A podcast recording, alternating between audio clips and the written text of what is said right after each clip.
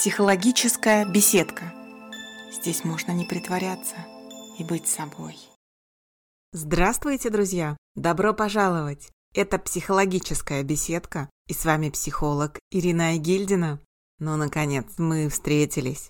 А вы уже встали на скользкую дорожку злости? Скользкую в кавычках. Потому что в прошлый раз мы с вами уже выяснили, что мы не любим и не умеем злиться. Злость считаем плохим чувством и прячем ее от всех и от самих себя в первую очередь.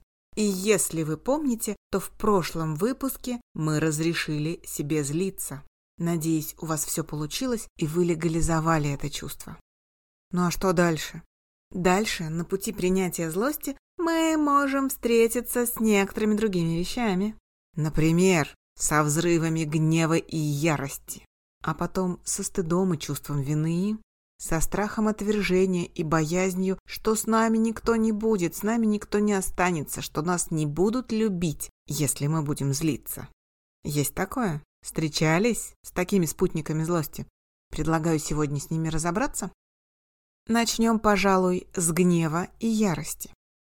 Зачастую мы гордимся своей рациональностью, логичностью, разумностью, а потом вдруг совсем неожиданно сталкиваемся с приступами гнева и ярости, когда эмоции выплескиваются из нас, как раскаленная лава.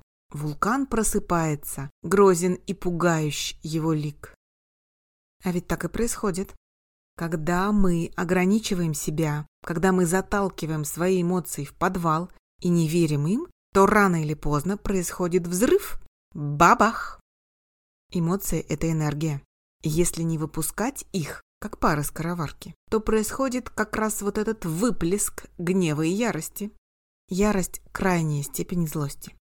Если вы вот-вот взорветесь, вас переполняет ярость, это означает, что вы слишком долго были белым и пушистым, слишком старались быть хорошим человеком, старались всем понравиться, слишком долго пропускали удары, старались не замечать нарушения ваших личных границ.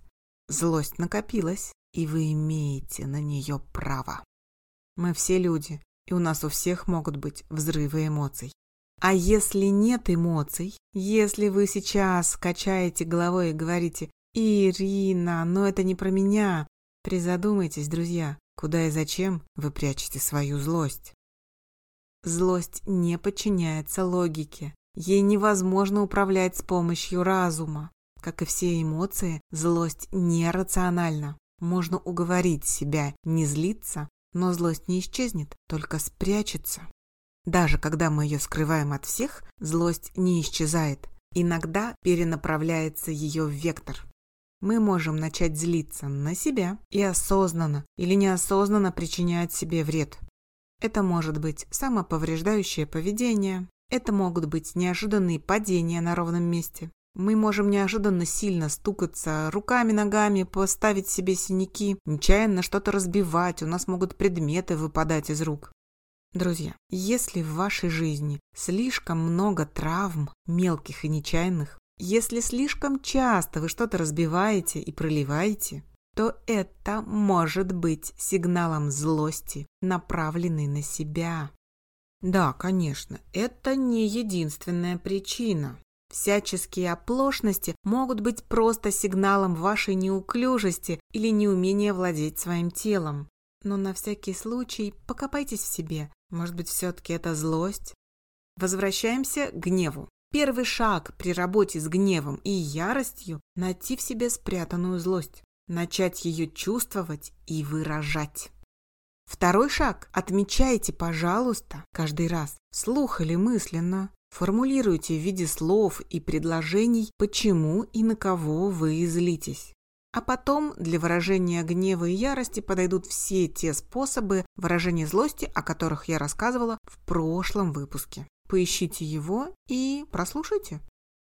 А сейчас подкину вам еще одну идейку, как может прятаться злость. Друзья, злость на кого-то, чего-то или ситуацию иногда прячется под маской сарказма. Человек колкий, язвительный, отпускающий едкие шуточки, на самом деле злится. Вот таким непрямолинейным способом выражает свою злость.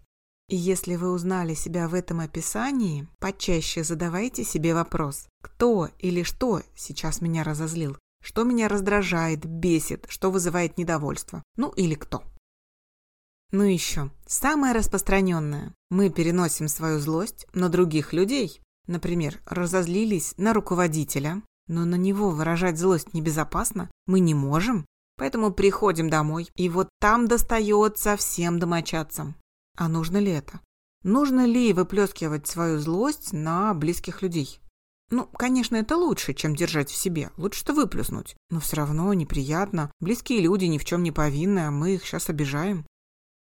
И будет гораздо легче, если вы научитесь распознавать в себе эту злость. Если вы поймете, откуда в вас сейчас это раздражение, почему хочется кричать и ругаться.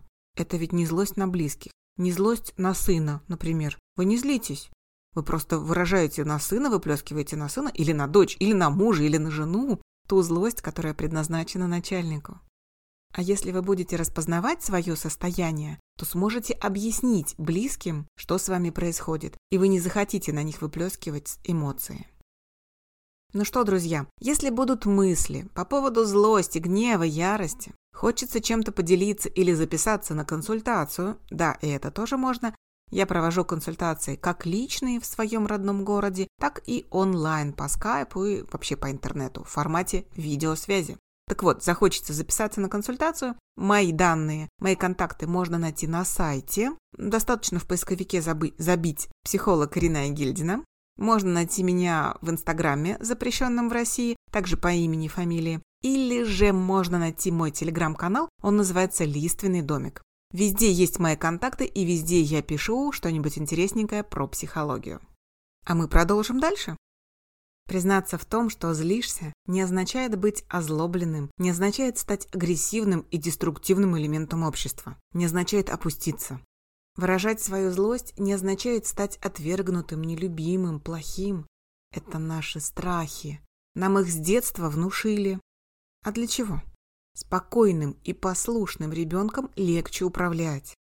Ребенок, активно выражающий свою злость, несогласие, неудобен для воспитателей, учителей, родителей.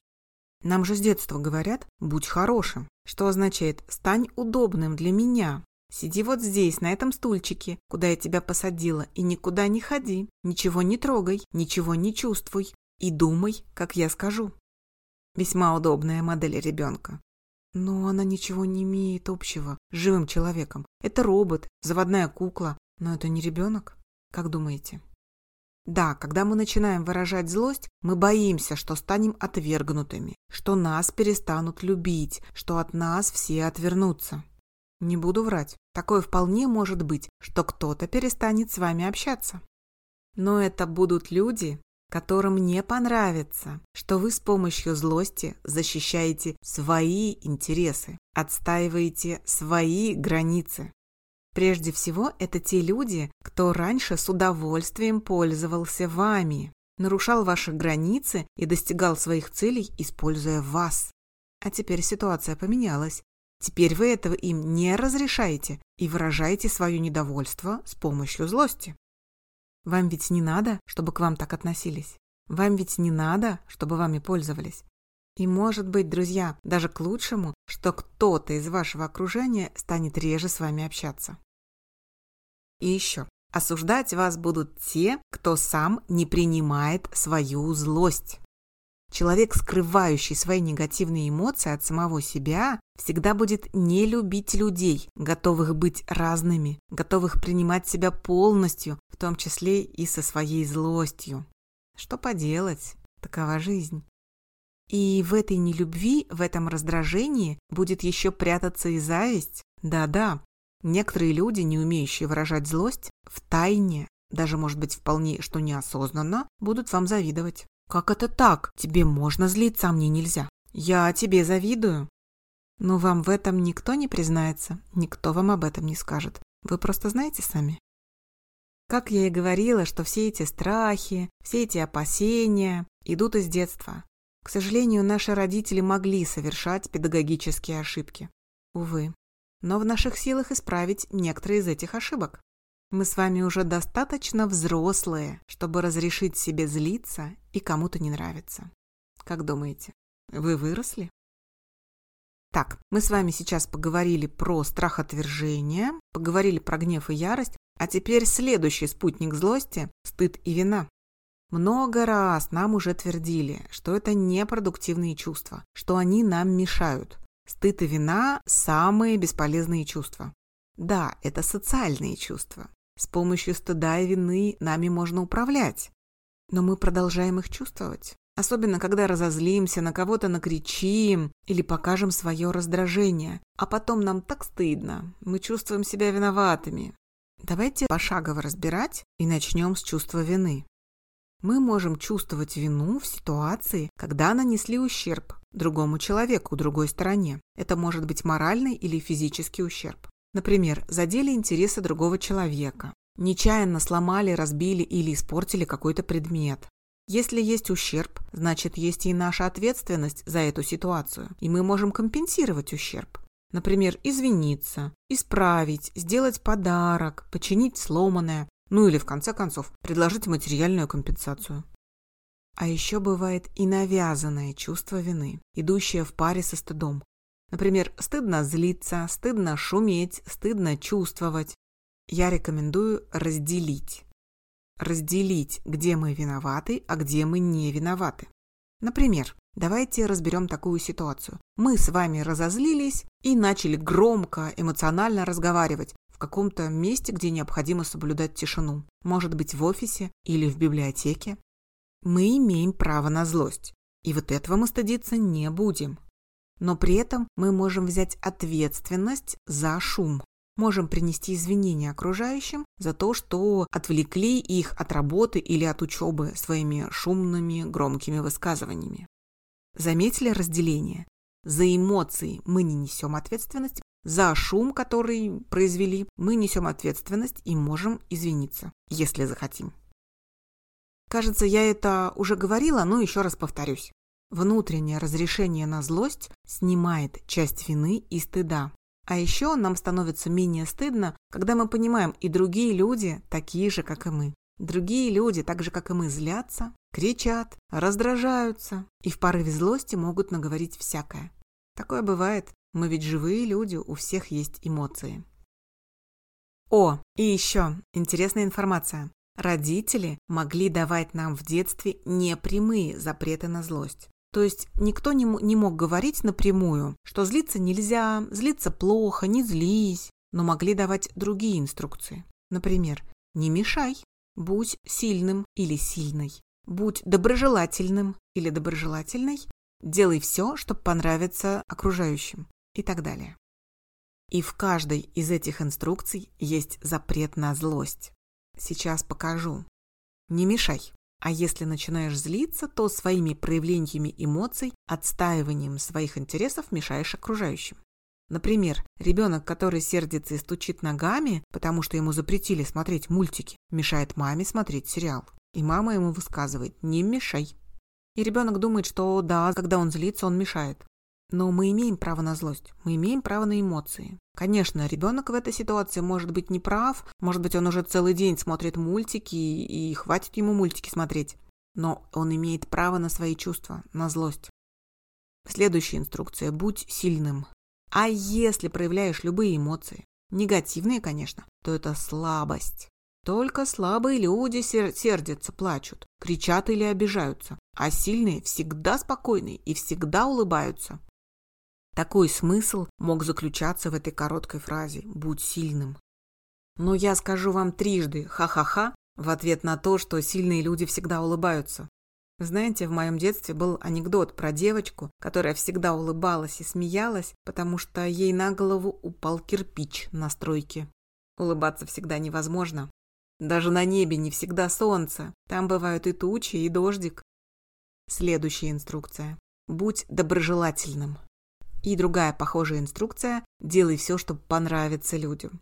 Да, это похожие инструкции. Их нам могли давать те родители, кто сам не разрешал себе злиться. Те родители, кто старался быть удобными, незаметными и всем понравиться. И поэтому они передавали такие инструкции своим детям. Но мы вполне можем нравиться людям, даже когда выражаем злость. Когда мы открыто выражаем свои эмоции, мы более честные, и окружающие это замечают. И еще раз повторюсь, человек, принимающий свою злость, принимающий свои стороны, принимает их и в окружающих. Когда вы начнете принимать свою злость, вы начнете более спокойно относиться к негативным эмоциям окружающих.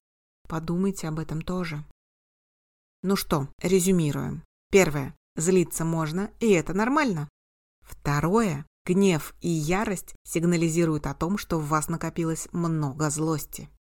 Третье. Мы имеем право на злость. Злость не повод винить и стыдить себя. И четвертое. Еще раз повторюсь, аргумент из прошлого выпуска, но он очень важный. В злости много энергии и много свободы. Друзья, злитесь на здоровье. И до скорых встреч.